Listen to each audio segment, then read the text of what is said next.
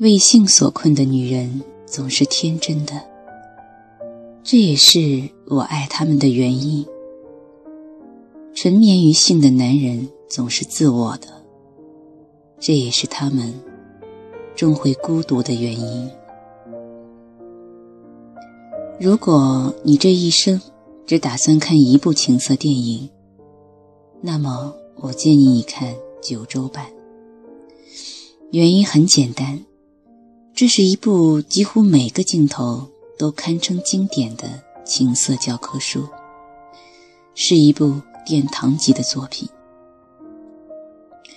故事开始于偶遇，女主角伊丽莎白是一家画廊的业务主管，天天跟艺术家和艺术品收藏家打交道。按照闺蜜的揶揄。是一枚离婚的白种女性，金发美女，诙谐有教养，有自己的按摩器。正在空窗期的丽莎，看上去有那么点漫不经心的思春。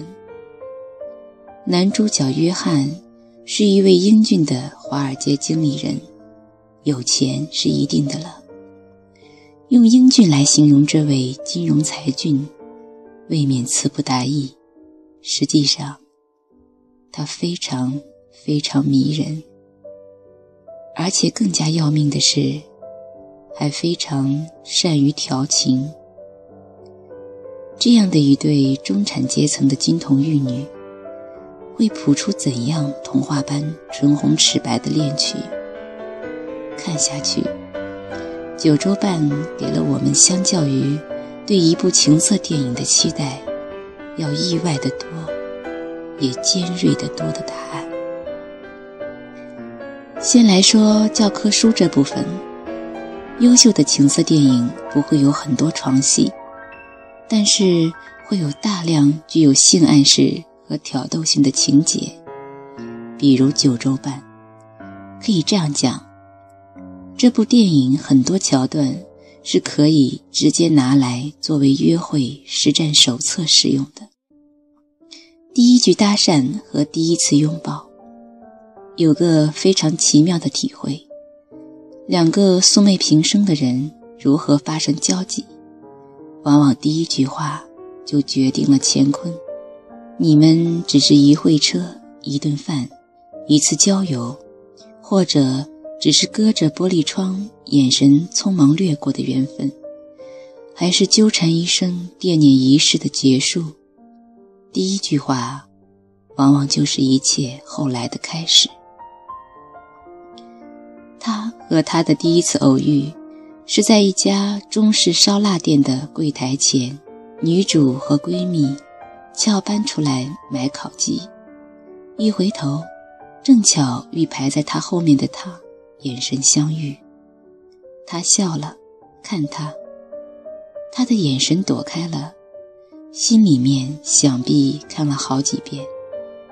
第二次，在周末的跳蚤市场，四处闲逛的他看上一条波西米亚风的大披巾，三百元，太贵，恋恋不舍的舍了。逛到一个玩具地摊。一只玩具的母鸡在下蛋，看得带劲起来。正要跟摊主讨价还价，一扭头，又一次跟他的眼神相遇。这时候，他又笑了，并说了全片中的第一句话：“我每次看见你，你都是在买鸡。”搭讪是男人调情时的一门必修课。不好的搭讪是容易显得突兀的搭讪。有个例子来自话剧《初恋时我们不懂爱情》。小丸闹到学校门口拍婆子，隔好远看见漂亮女生，大声喊：“哎，大姐，你哪届的？”女孩也隔好远，老是不客气地回敬道：“跟你妈一届。”所以说。不好的搭讪是互绝后路，没有后来的搭讪；而好的搭讪，总是显得非常寻常，又非常不寻常。因地制宜的就像你们已经认识了一辈子，浑然天成的，又像一生只为这一刻。就像这一句调笑，我每次看见你，你都是在买鸡。这时候，他看着他，回应了一句同样经典的台词：“我每次看见你，你都在对我笑。”所以说。好的搭讪是毫无由头，也创万千可能的搭讪。两人一起度过了愉快的午餐。分手时，他有点羞涩地从包里拽出了那条他看中却买不起的大披巾，之后，对着惊喜的他低声说：“对不起，没有提前告诉你，别怪我。”他正要接过来。他却扳过他的身体，连披巾带肩膀，从后面紧紧搂了他一下。原来他的“别怪我”是为了这个拥抱而致歉。能想象这场面吗？虽然两个人相识也才不过一两个小时，但是任何女人也不会拒绝这个拥抱吧？我想。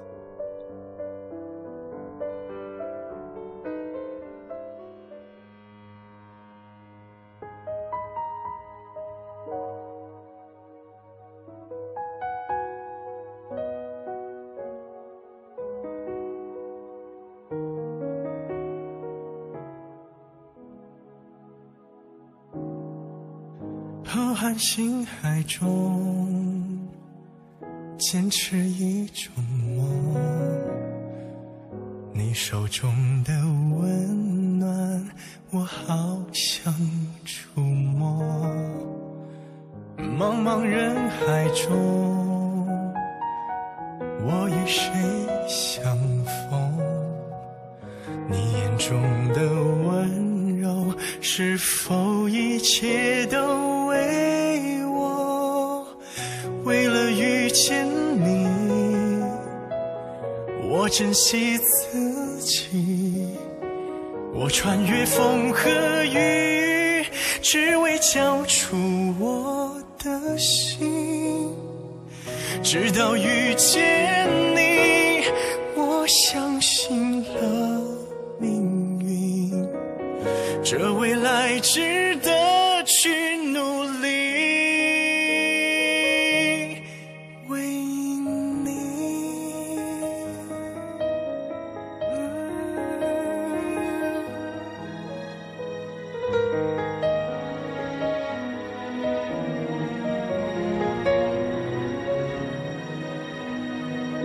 浩瀚星海中，坚持一种梦。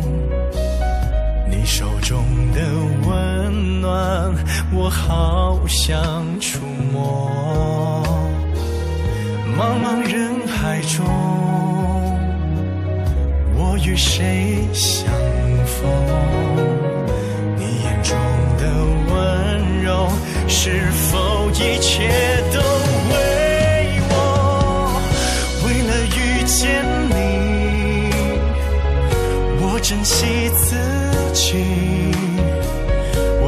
我